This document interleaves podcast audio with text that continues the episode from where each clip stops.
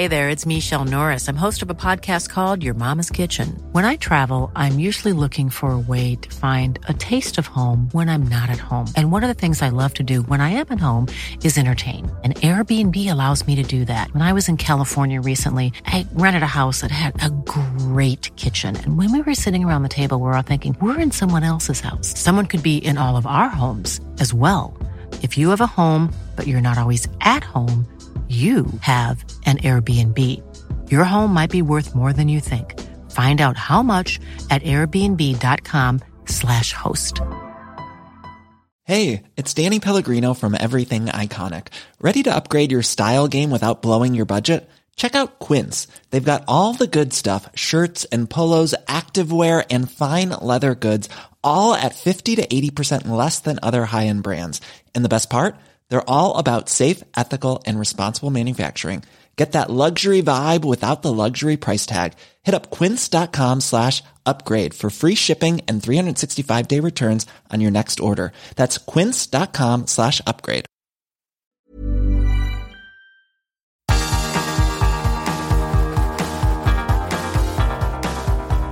Universo Premier, tu podcast de la Premier League.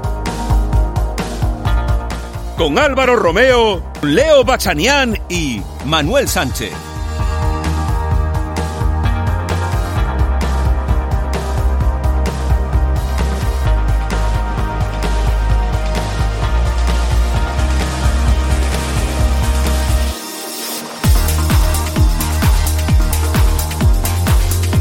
Hola, ¿qué tal? Bienvenidos a Universo Premier. Hoy tenemos un programa que orbitará en torno a la jornada 13 de la Premier League, que se ha jugado entre semana, con partidos muy importantes. Y uno yo creo que puede que sea o haya sido hasta decisivo a la lucha por el título.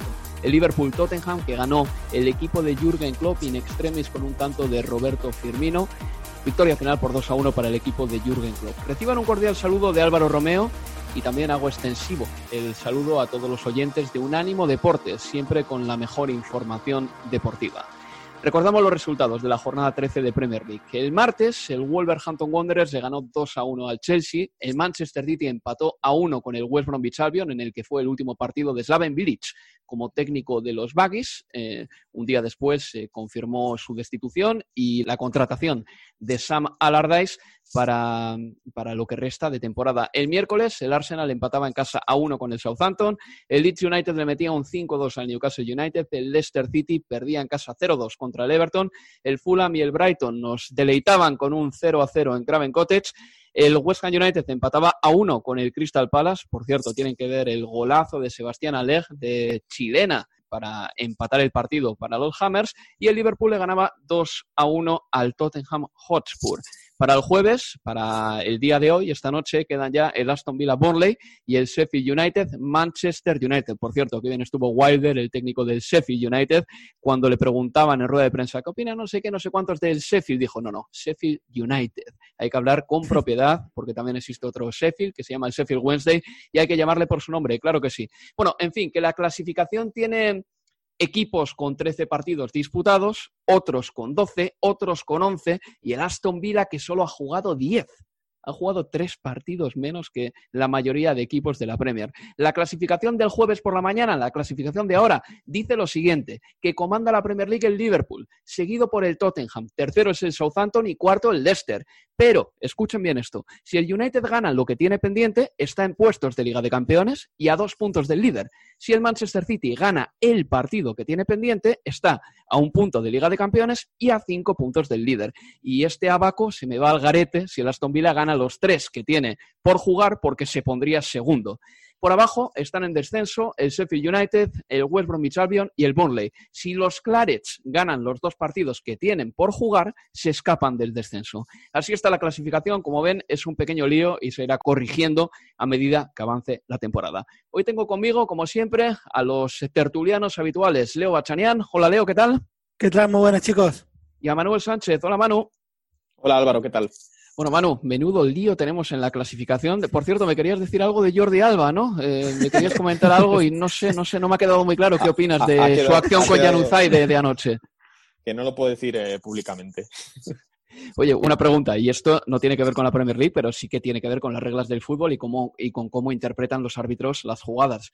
¿Por qué en esas acciones en las que un futbolista que lleva la pelota se cae al suelo y la pelota queda cerca de él, cuando el defensor le chuta directamente la pelota a la cara o al cuerpo, esas acciones suelen quedar sin sanción. Me parece indignante, porque lo que le pues, hicieron pues ayer a Jan Uzay, ex del Manchester United, ahí está eh, el, el, hilo con la Premier League, lo que le hicieron ayer a Jan Uzay le pudo hacer mucho daño. Y ahora que hablamos de contusiones y de golpes en la cabeza, de que hay que impedirlos y prevenirlos, ese tipo de acciones no quedan casi nunca sancionadas. Cuando le chutan el balón a la cara a un futbolista que está en el suelo, y, que tampoco tiene demasiada repercusión. Yo estaba, yo buscaba un par de, de, paralelismos con otros deportes y, por ejemplo, en el, en el tenis, eh, si tú le pegas un pelotazo a alguien que sube a la red, por ejemplo, que es una imagen que suele ser habitual, eh, te abuchean, eh, tienes que pedir perdón al contrario. Mm, hombre, no te, van a, no te van a sancionar porque se entiende que normalmente es una acción del juego, pero sí que se ha formado polémica cuando a lo mejor eh, Kyrgios a Nadal no le ha pedido perdón en, Wimbledon y se han formado pequeñas polémicas. O la más reciente y que todos recordamos es Djokovic pegándole un pelotazo a, una juez de silla, una juez de línea, perdón, en, en el pasado US Open y fue descalificado. En estos casos hay que ver la, sé que es muy complicado, pero hay que ver la, la intencionalidad de ello hmm. y si tú le pegas un pelotazo a una persona en la cara aposta cuando ya no hay nada en juego o cuando sí lo hay, pero se nota que tú lo haces aposta, pues creo que debería estar igual de sancionado que si, si le pegas una patada, porque al final no dejan de ser una acción también del juego, pero que es peligrosa para la, para la integridad física de esa persona. Y Leo, eh, le pegues adrede o no a, a un futbolista, a un rival, yo creo que aquí la interpretación del colegiado tiene que ser, bueno, podría haberse evitado, tenía más opciones que hacer esto con la pelota, ¿no? Como cuando haces una falta eh, y el árbitro a veces no te sanciona por la propia peligrosidad de la misma o por lo cruenta que ha sido la falta, sino por el simple hecho de que hayas decidido hacerla. No sé cómo ves este tema, Leo, porque no sé, en Argentina a veces tenéis una visión distinta a la que podemos tener en España de este tipo de cosas. Sí, una especie de, uso desmedido de la fuerza, es lo que generalmente tienen en cuenta los árbitros. Opciones, eh, vi el clip de, esa acción, Jordi Alba sí tenía, evidentemente la primera era no, no pegar a la pelota, no despejarla en dirección al futbolista que ya estaba cayendo, que estaba prácticamente con las manos apoyadas eh, en el piso, como lo era Janus. Yo creo igual, me pongo acá en abogado del diablo, yo creo que quizás Jordi Alba pensó apuntarle al cuerpo, hubiera estado mal también, y quizás, bueno, cuando se da cuenta que la pelota le pega en la cara, quizás ahí para adentro se quiere matar, pero este, quiero pensar que no le quiso apuntar a la cara. Aún así, apuntarle al cuerpo está pésimo, pero quiero creer que no quiso apuntar a la cara porque estamos hablando que pudo haberle causado, pero de verdad, mucho daño porque le pegó con mucha violencia la pelota a nada de distancia del futbolista de la Real Sociedad es Leo Bachanian, haciendo de abogado del Dialba. Perdóname, chiste malo. Eh, en definitiva, tenemos nada más que un minutito antes de entrar en materia con la jornada 13 de la Premier League. ¿Con qué os quedáis de lo que ha pasado hasta el momento en esta jornada? Mm, yo rápidamente, porque sé que vamos a hablar mucho de, ese partido, pero me quedaría con que el Manchester City empató con el West Brom, que es un resultado eh, lamentable para, para el Manchester City. Leo, 10 segundos. Lo que más me gustó, el triunfo de, del Liverpool y la resurrección del Leeds también, ¿eh? Un Leeds United que, como digo, le ganó 5-2 al Newcastle United. Vamos a hablar de todo esto en el programa y el siguiente bloque va a ser súper interesante porque no hicimos el Universo Premier Masterclass del eh, Liverpool-Tottenham. ¿Por qué? Porque tenemos este Universo Premier en el día de hoy con un par de bloques por delante para hablar largo y tendido de lo que fue ese partido que terminó con tres puntos para el Liverpool yo creo que es un encuentro que marca un antes y un después en esta temporada 2020-2021. Una pausa y continuamos. Universo Premier, tu podcast de la Premier League.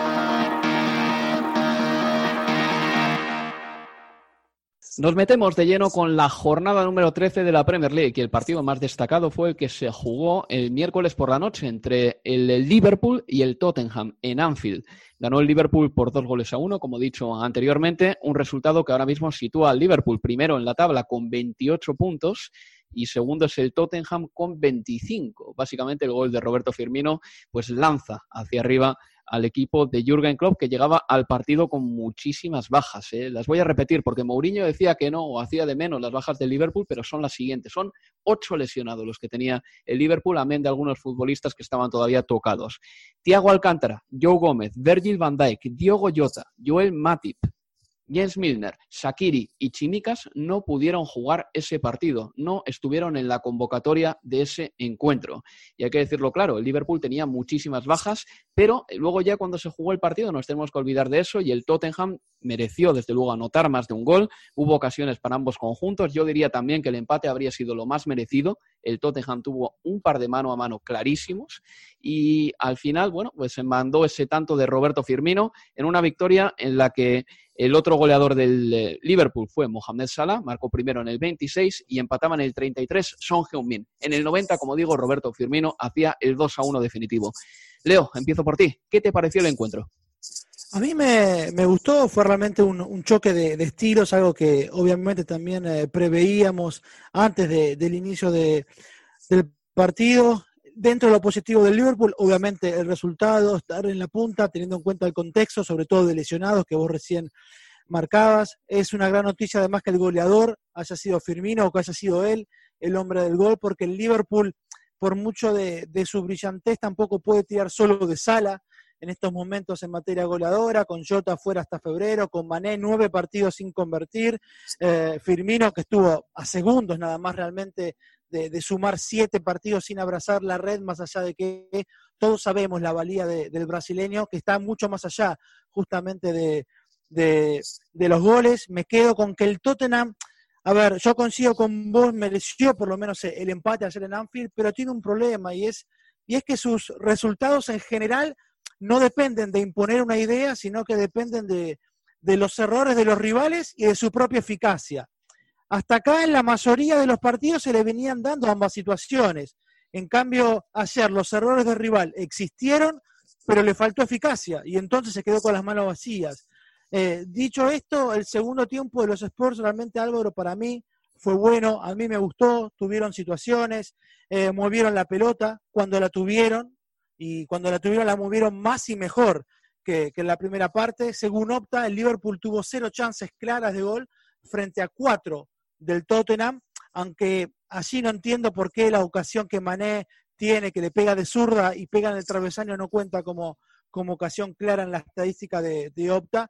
Pero, en fin, creo que más preocupante quizás que perder en Anfield, que no lo es, y menos cuando pudiste ganarlo o empatarlo, fue lo que se vio en Selhurst Park. Lo de ayer podía ocurrir y ocurrió, pero creo que en líneas generales eh, no, no imagino tantas caras largas en, el campo de Mourinho.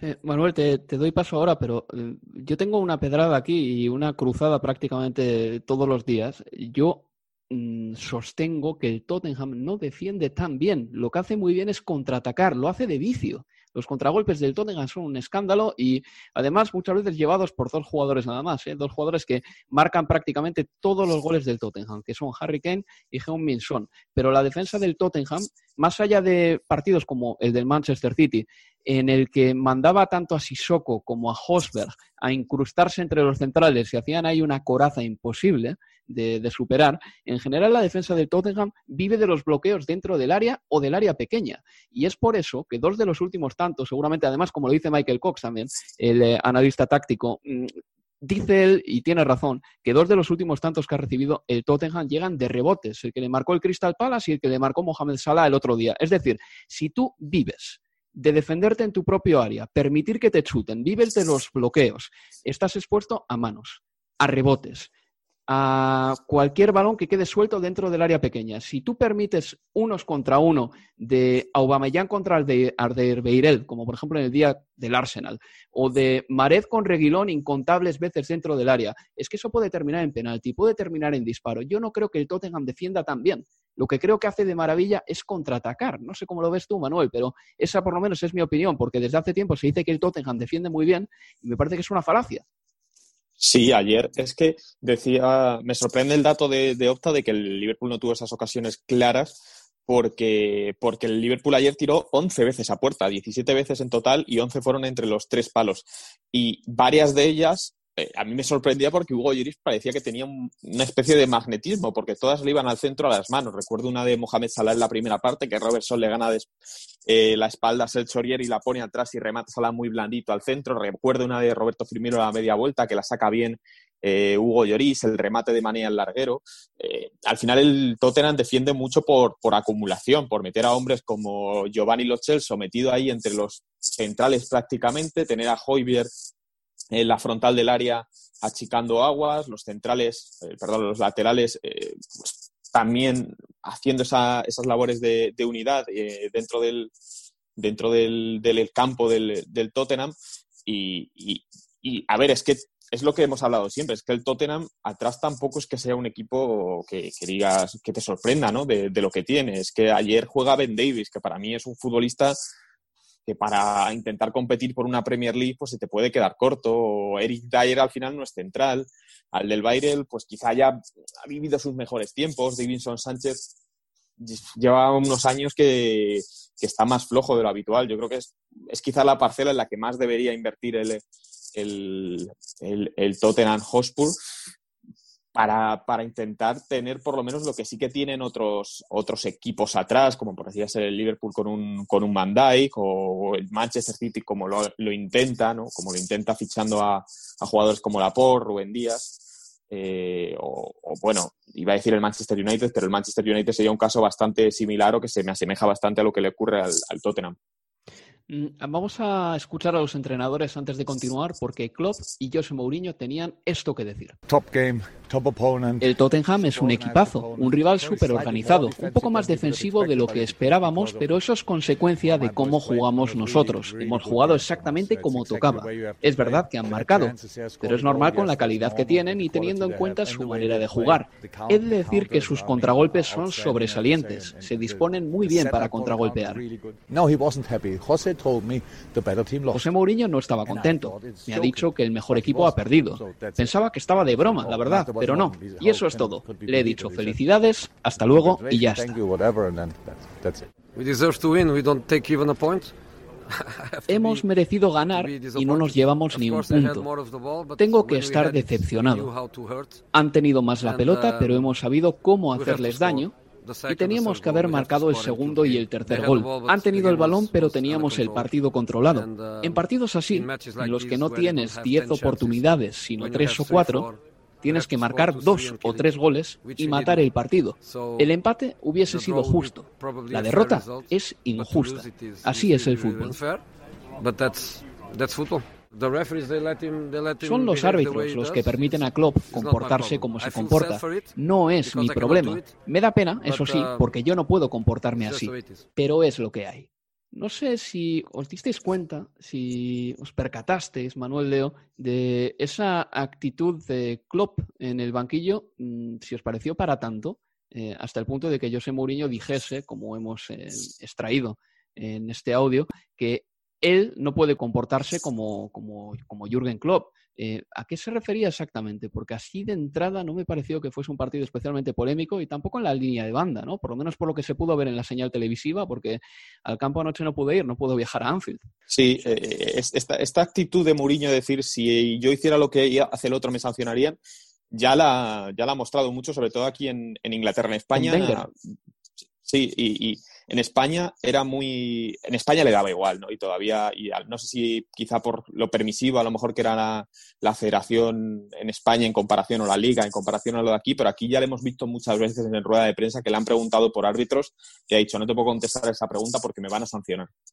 Ese, ese carácter que, sería parecido a lo que le, ocurrió ayer con Klopp, siempre ponerse en esa, en esa perspectiva de estar como en un escalón más bajo, de como intentar que nos traten de menos, como cuando dice que el Tottenham eh, no tiene la repercusión o, no, o los expertos no lo valoran como, como debería valorársele. Es un poco lo que al, juego de, el juego de Mourinho, así que tampoco no me sorprende este tipo de declaraciones por parte de Mourinho porque entra dentro de su filosofía y de su manera de motivar a los jugadores.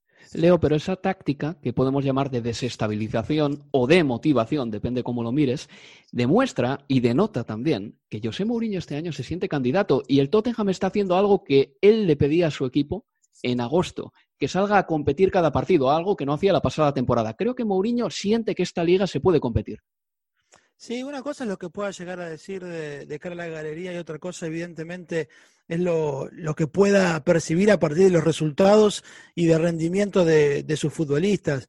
Eh, en esta temporada, eh, en el contexto en el que está, con, eh, con lo que ya venimos hablando hace tiempo, ¿no? El congestionamiento de, los fixos, los lesionados, el poco tiempo de trabajo, yo creo que sí, es una temporada en la que Mourinho puede sacarle jugo y evidentemente él lo sabe más allá de esta cuestión de, de, que haya dicho que el Tottenham es un pony, ¿no? En la, en la carrera por, por el título. Este, aún así, me parece que va, y me parece sobre todo, a ver, que en estos cinco partidos en los que ha sacado triunfos ante el City, ante el Arsenal, eh, la derrota de ayer, insisto, era quizás entraba dentro del terreno de, lo previsible, no tanto, obviamente, ni siquiera el rendimiento que se vio en, en, eh, en Park, pero, pero yo creo que sí, yo creo que lo siente, yo creo que sus futbolistas también. Eh, es evidente que hay así un, un salto de, de, calidad desde el convencimiento, por lo menos, de Mourinho para con sus futbolistas de la idea y de lo que pretende. Yo creo que Mourinho sabe que sí, que están para pelear. Son candidatos, el único candidato para mí, claro, sigue siendo el Liverpool, pero que puede pelear el Tottenham, sí, claro. Pues vamos a hacer una pequeña pausa y vamos a hablar de algunos nombres propios de ese partido, porque hay algún joven de Liverpool que dio la talla. Vaya si la dio. Universo Premier, tu podcast de la Premier League.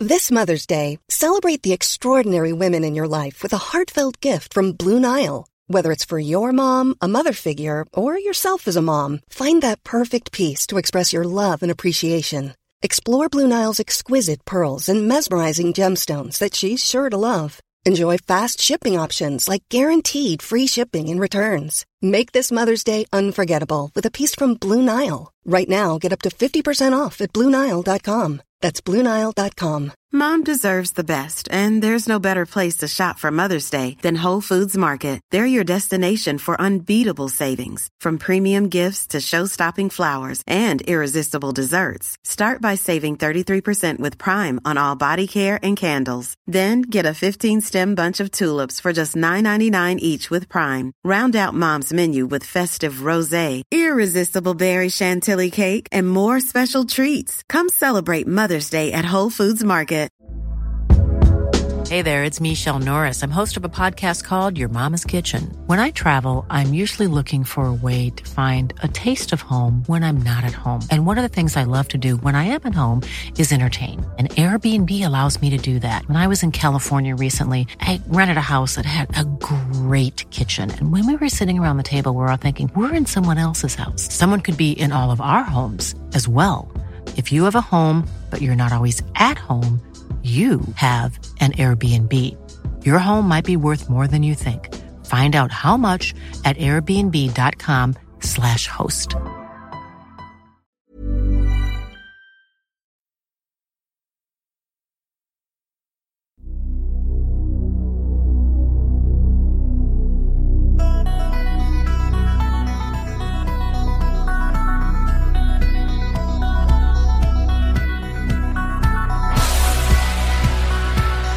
En Universo Premier.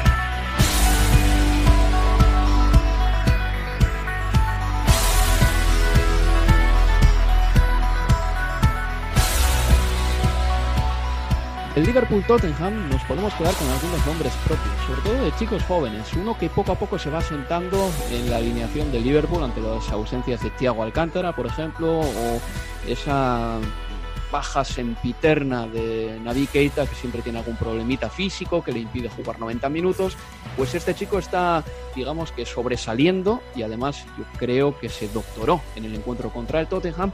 Y el otro hombre fue Rhys Williams, central. La temporada pasada estaba jugando en una división muy inferior, estaba jugando en la North League, que no era ni profesional, y de repente, de golpe y porrazo, el miércoles por la noche estaba marcando a Harry Kane, que además Harry Kane es un dolor de muelas, porque ya sabemos que esta temporada se larga de la zona de delantero, se va al centro del campo y el central siempre tiene la duda, ¿le persigo? ¿No le persigo? Bueno, pues yo creo que estuvieron más o menos bien, aunque Manuel me decía fuera de micrófono que uno estuvo mejor que otro, Manuel.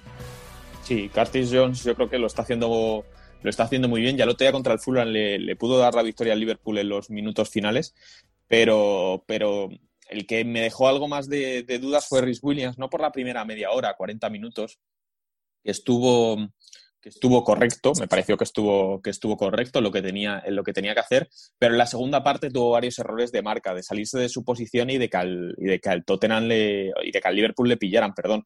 Y, es más, la que tira Berwin al palo, eh, esa doble prolongación de cabeza de Kane para Son y de Son para, para Berwin, el que posibilita que, que Berwin se marche solo en ese, en ese mm, juego de intercambio del, del Tottenham es Rhys Williams, que se queda muy, muy, muy se queda muy perdido por, por los tres cuartos de, cancha fuera de su posición. Sí, se queda en zona de nadie y Berwill le, le, gana la posición y luego la tira al palo.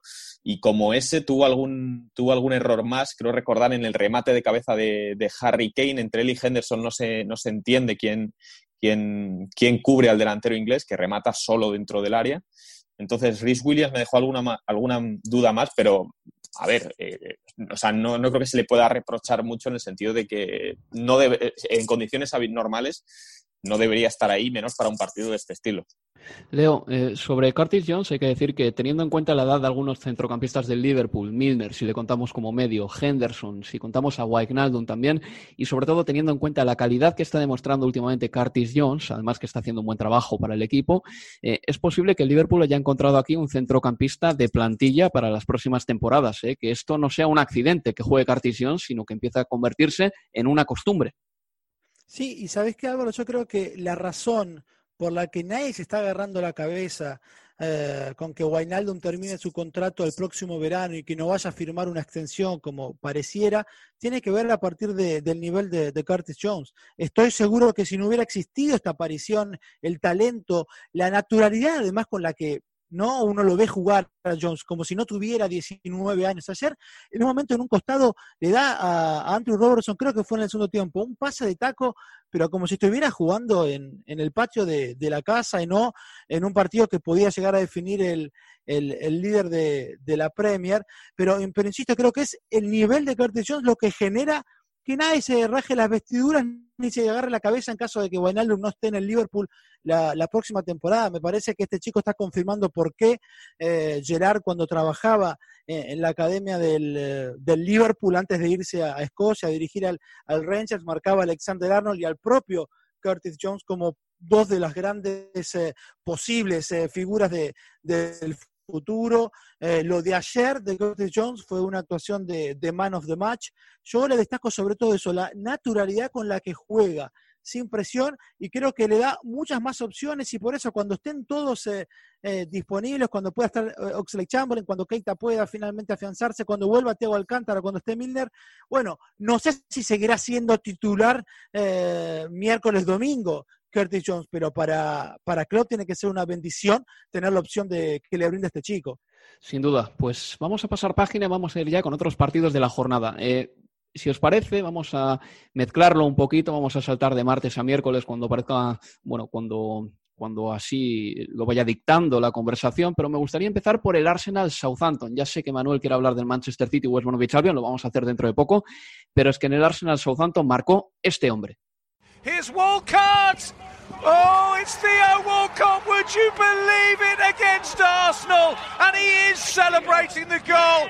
And uh, Arteta's worst nightmares have been brought to bear here. Arsenal behind in the 18th minute. And it's a former son of Arsenal who has done it. Theo Walcott. Arsenal nil. Southampton 1.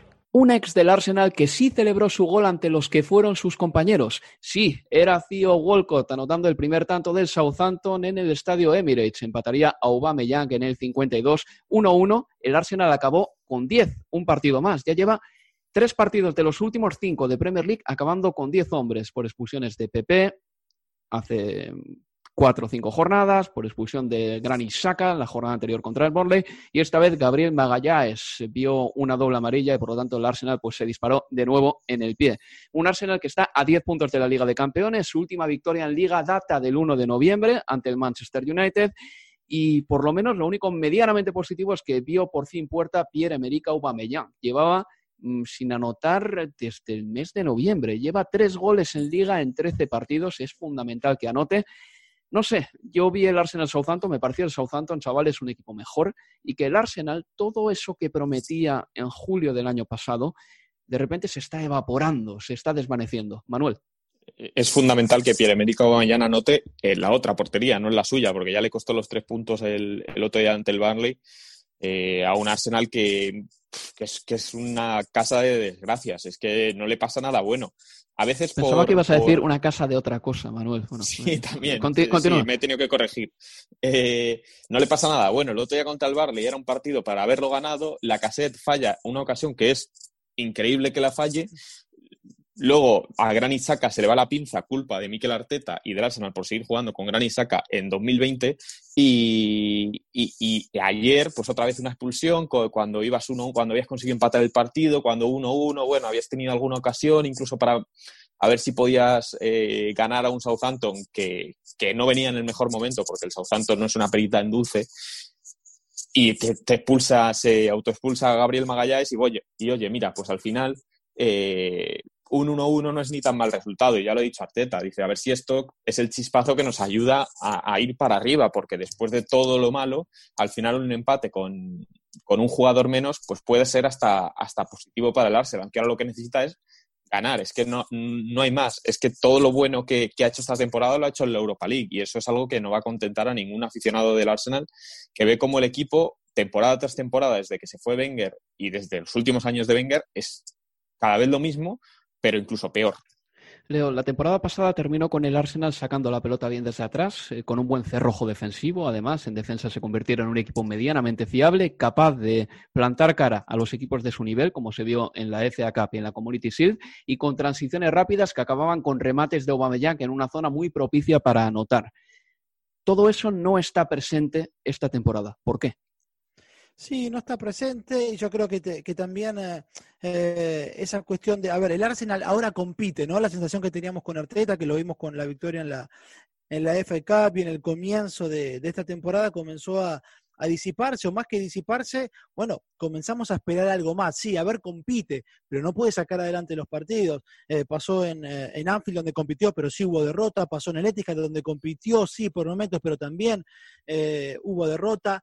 me parece, es lógico también, o se puede explicar parte, parte de la posición de, del Arsenal en cómo ha bajado el caudal goleador de, de, Aubameyang, que venía tirando del carro en, eh, en, esa faceta, pero también es verdad que en defensa del gabonés ha bajado y mucho también la, la cantidad de oportunidades que se le presentan por partido a Aubameyang, la cantidad de veces en la que toca la pelota dentro del... Eh, del área rival, el cambio de posición, cuando no tanto se hablaba con Aubameyang que por qué no juega por dentro, cuando Arteta al comienzo de su estadía en el Arsenal lo, lo, lo, hacía jugar sobre todo por banda izquierda y la discusión era siempre, bueno, que no rendiría mejor jugando de nueve, pero sin embargo jugando desde la izquierda de donde más goles convertía y ahora pasó a jugar por el centro y vemos que no, que tampoco puede convertir más allá del gol de, de, ayer, pero tiene que ver sobre todo con la fabricación, Álvaro. Este es un equipo que no, no genera situaciones, pero porque tampoco logra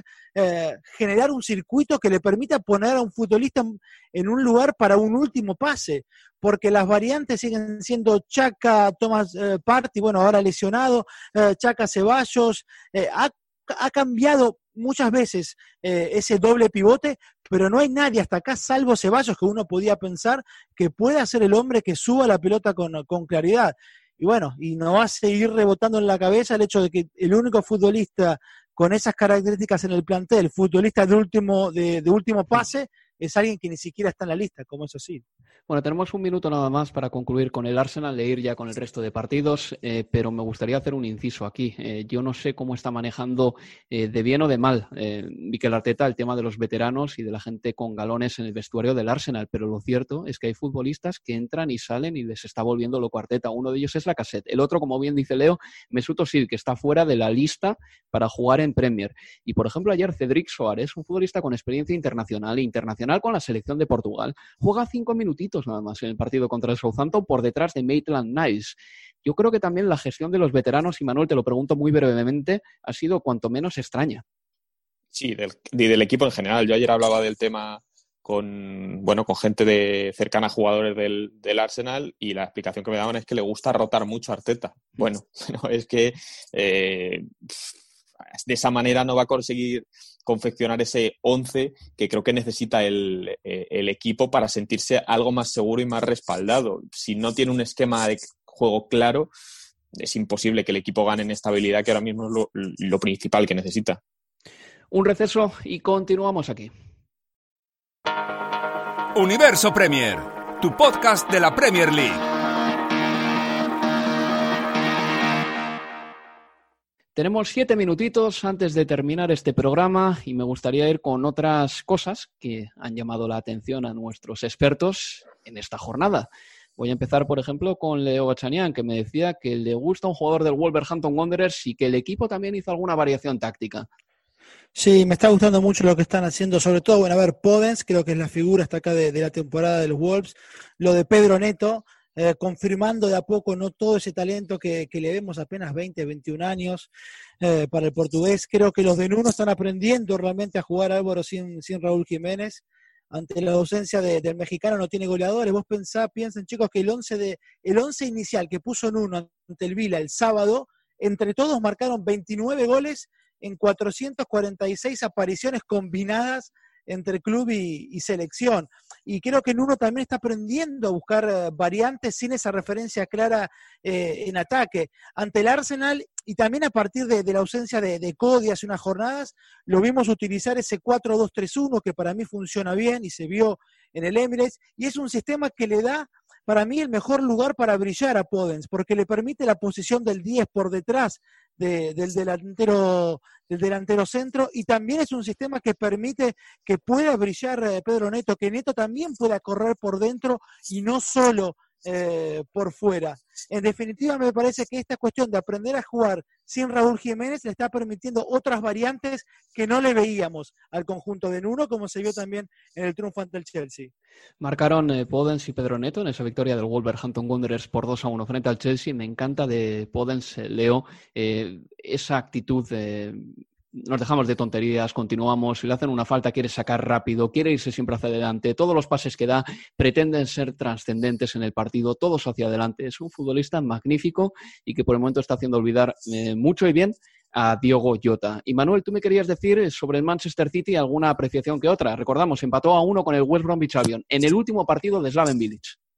Y, y, en un partido en el que otra vez se volvieron a mostrar las carencias de este Manchester City, que no fue capaz de, ganar a un rival muy inferior y al que yo en la previa del partido pensaba que le iban a caer cinco goles, se puso por delante, le metieron un gol de rebote y al final el City empató, no cumplió su objetivo, el West Bromwich Albion yo pensaba que se iba bastante contento y resulta que echan a Slaven Bilic al, al día siguiente, lo cual a mí, o por lo menos, no, no sé si fue al día siguiente o dos días después, pero, pero a mí me, me sorprende por el sentido de que o le echas antes, porque no entiendo que ya no confías en su proyecto, o echarle después de patar con el Manchester City.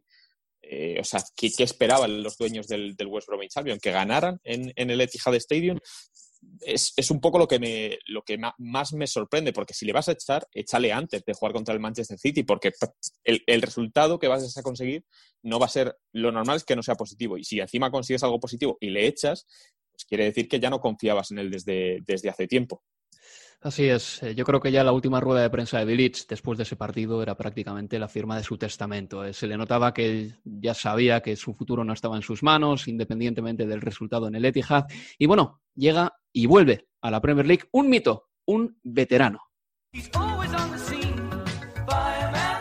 West Brom have just done it. They have sacked their manager, Slaven Bilic. Sam Allardyce is West Brom's new head coach. Generally, when you get a job, the club is in a desperate situation. Full time Manchester City 1, West Bromwich Albion 1. That moves them to seven points, still second bottom. Certainly, I've got the tools to, to sort that out. Never, ever, ever cross a black cat. Sunderland are going to dodge the relegation trapdoor again. And ultimately, our results finally got us clear of relegation with a game to go.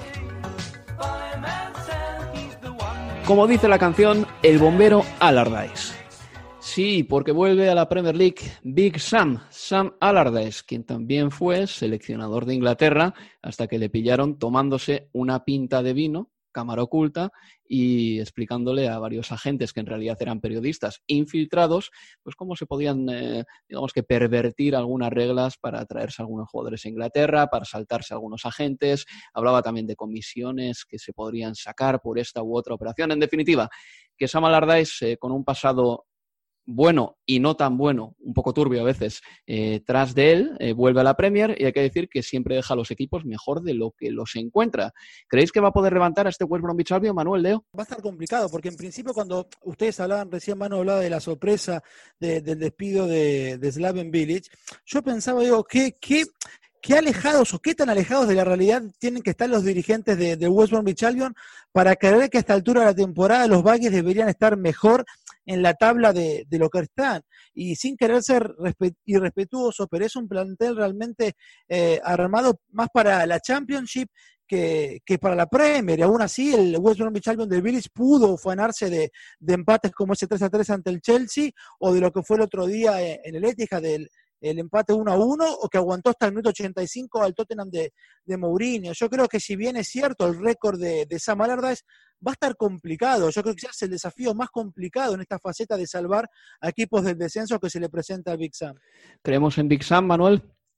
No, no demasiado, la verdad. Creo que de, va a depender de que si el Sheffield no está ya desahuciado completamente y, y, porque creo que el Barley tiene mejor equipo y el Fulham si si juega como lo hizo el otro día contra el Liverpool, creo que también tiene mejor equipo. Yo creo que el West es el más débil de todos ellos y, que debería caer. Y, sobre todo, que no, he visto a nadie contento, a nadie de la gente que conozco el West y Albion, con el fichaje de, de Sam Allardyce. Bueno, pues nos tenemos que despedir. Eh, antes de nada, decir que la ESPN acaba de publicar que la Federación Inglesa acusa a Cavani de mal comportamiento en referencia al gracias negrito que le dijo a un amigo por Instagram. Eh, Tal cosa comportaría sanción, ya veremos de cuánta cuantía y de cuánta duración tiene hasta el 4 de enero para apelar Edinson Cavani. Leo, Manuel, bueno. muchas gracias. ¿eh? Un placer, Álvaro. Gracias, Álvaro. Y les recordamos que este fin de semana nos podrán escuchar con el Everton Arsenal y al término del partido haremos el Universo Premier Masterclass sobre ese partido. Hasta la próxima, amigos. Adiós.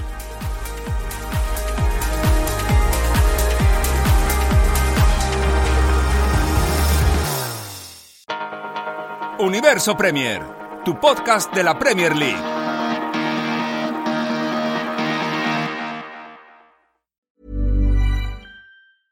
Cool fact a crocodile can't stick out its tongue. Also, you can get health insurance for a month or just under a year in some states. United Healthcare short term insurance plans, underwritten by Golden Rule Insurance Company, offer flexible, budget friendly coverage for you. Learn more at uh1.com. Hey, it's Paige DeSorbo from Giggly Squad. High quality fashion without the price tag. Say hello to Quince. I'm snagging high-end essentials like cozy cashmere sweaters, sleek leather jackets, fine jewelry, and so much more. With Quince being 50 to 80% less than similar brands. And they partner with factories that prioritize safe, ethical, and responsible manufacturing. I love that. Luxury quality within reach. Go to quince.com slash style to get free shipping and 365 day returns on your next order. Quince.com slash style.